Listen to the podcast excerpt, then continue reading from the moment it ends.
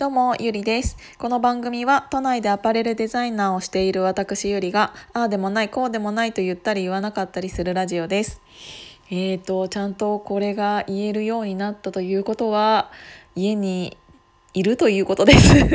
家でラジオができているということは、妹がいないということです。ああ、伸び伸びして、あのー喋れてる家で、あの、この2日間、外で歩きながら喋っていたので、なかなか音声が良くなかったかもしれないんですけど、聞いていただいた方、本当にありがとうございます。今日はね、うんと、田村 P についてお話ししたい田村 P についてお話ししたいというよりもが言っていたことについてちょっとすごく思うことがあったので共感できることがあったのでお話ししたいなと思います。もしえっ、ともしっていうかえっ、と私は西野さん、うんとキングコングの西野昭弘さんのえっ、とエンタメ研究所っていうオンラインサロンに入っているんですけれどもえっ、と西野さんの右腕である、えー、と田村 P っていう女性の方がいらっしゃるんですよね。でその方もオンラインサロンをタムココサロンっていうのをやられていてであの本当に西野さんが小さい時からっていうか若い時から、えー、とおせお世話になったって言っている方なんですけどその方もね、えー、と西野さんの、えー、とオンラインサロン内で記事を投稿されていた内容が私の中でも本当にもう本当にその通りっていうかあの似たようなことを思っていたのでちょっとそれについてお話しさせていただきたいなって思いました。彼女がどういうことを書いていたかって言ったらうんと今のうん若い人たちに向けて甘えてんじゃねえよみたいな感じの言葉だったんですけどすごくあの簡単にまとめるとねサロン内の記事なのであまりちゃんと何、うん、て言うんだろううん詳しいことは言えないんですけどでも本当にね何て言うんだろう筋がズドーンってと通ったような感じの人なので本当に、えーと、文章を読んでるだけでも気持ちいいしっていうのがねあの多分ねちょっと一つの記事を読んだだけでもわかると思うんです。で私は彼女がすごく大事な大事っていうか大,、うん、大好きなんですけどえっ、ー、と何から話そうかな、えーと、彼女が言っている中で一つ本当に私それ思いますってあのいう思ったことが、うん、全員社長だったらいいのにっていう言葉を発していたんですね。で私このヒマラヤさんの中でも同じようなことを言ったような気がするんですけどもしかしたら言わなかったかな？メモに書いただけかな？っていうのがあって、うん、と全員個人事業主だったらいいのにって思うことが、うん、多々ある。やっぱり、えーと、会社に入ってしまうと会社の中での自分という立場になってある程度何て言うんだろう甘えっていうものが出てきてしまうんじゃないかなっていうのを私は結構昔から考えていました。うん、っていうのは、えーと、自分が、えーと、社員である自分が何かをミスしたとしても正直あミスして例えばすごく負債を抱えてしまったとするじゃないですか。それはでも結局会社の負債なんですよね。あの自分一人が背負うことはないから何かミスが起こって赤字みたいなことを、うん、赤字を出してしまったとしても自分の身は1円も削られずにうんと会社のお金がなくなっていくだけじゃないですか社員さんって。でまあうんそういうのってあの普通に生きてたらありえないことだと思うし私たち個人事業主からしたらそんなのありえない。でも一つのミスがどれだけの大きいことになるかっていうのを未然を切ってえっ、ー、と実感しないと人って結局甘えが出てくると思うんですよね。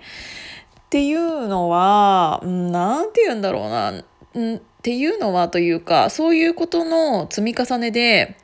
うんと心に甘えというものができてしできてきてしまってうーんいい人材っていうのが育てられる会社って本当にあるのかなっていうのは正直、えー、と思ってます。今でも。全員が全員個人事業主だったらあの全ての仕事に対して本気でやらないと死ぬじゃないですか。だって仕事なくなるから。だからっていうぐらいの気持ちでやるのが仕事だと思っているからそれは社員だからとかうんと正社員だからなん、うん、そうじゃないからっていうのって正直関係ないとは思っているんだけどただ社員という立場を選んでいる方は甘えている人が多いっていうのは事実だし立場が違うからこそうんとそうに考えている人っていうのはそりゃ多いよなっていうのは感じています。だってさえっ、と普通にうん新規のお客さんから仕事を取ってくる時ってうん本当に大変なんですよね 0から1にする時って本当に大変で えー、っとそこを0から1にするためにどれだけの労力とどれだけの時間とどれだけのお金を使ってそれを1にしたかっていうことって1から2にする人って正直わからないと思うんですよね。その時の0から1にするための努力をした人にしかわからないと思うしうんとやっぱり個人事業主というものになったら会社の名前というものもえーと、営業トークにはできないかったりするからもう自分を売るしかないじゃないですか。うん、でそういうことが土か、う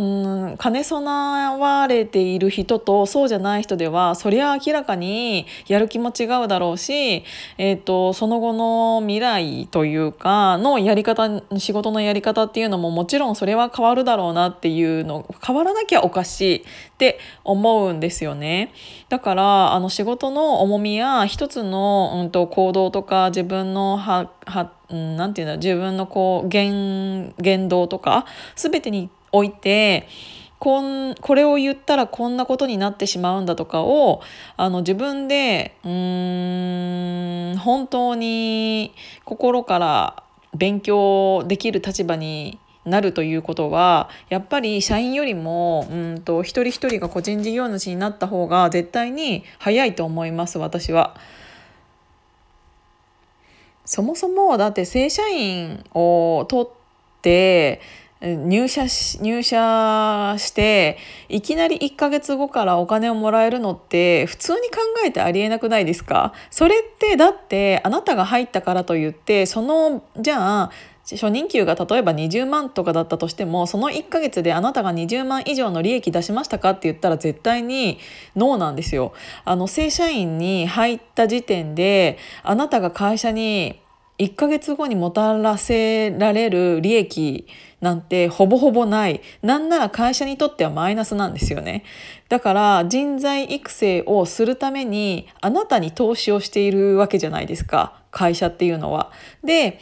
あの後々その人がその新入社員が会社のためにえっ、ー、とそれ以上の利益をもたらしてくれると信じて会社はえー、お金を出しているわけで